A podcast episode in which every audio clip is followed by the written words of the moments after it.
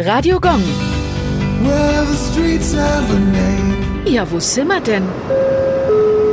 Nägeleinsplatz, Nürnberg. Der Nägeleinsplatz befindet sich im Westen der schönen Nürnberger Altstadt. Benannt ist der Platz nach der Nägleinsmühle oder auch Bayernmühle genannt. In der Mühle wurden damals Gewürznelken gemahlen. Diese gaben der Mühle auch ihren Namen. Näglein ist nämlich ein regionaler Ausdruck für Nelken. Bereits im 15. Jahrhundert wurde die Mühle vertraglich vereinbart. Heute gibt es die Mühle allerdings nicht mehr. Am 10. August 1943 wurde sie Opfer eines Bombenhagels im Zweiten Weltkrieg. Radio Gong.